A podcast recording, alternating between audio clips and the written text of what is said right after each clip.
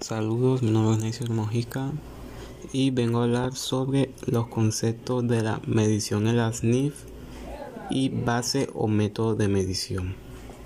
La medición en las NIF es el proceso mediante el cual se determina el valor de un estado financiero, ya sea un activo, pasivo, ingreso o gasto.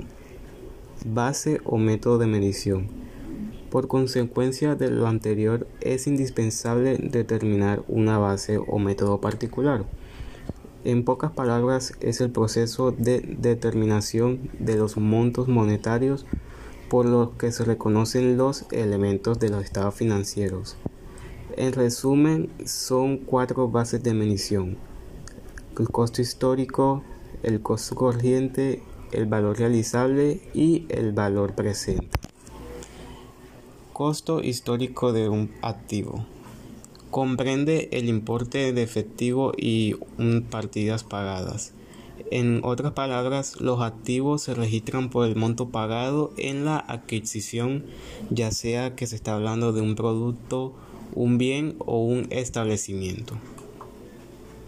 Costo histórico de un pasivo. Se comprende el importe de los productos recibidos a cambio de incurrir en la obligación es decir, es el valor que corresponde a la contrapartida recibida a cambio de incurrir en la deuda, y los pasivos se registran por el valor del producto recibido.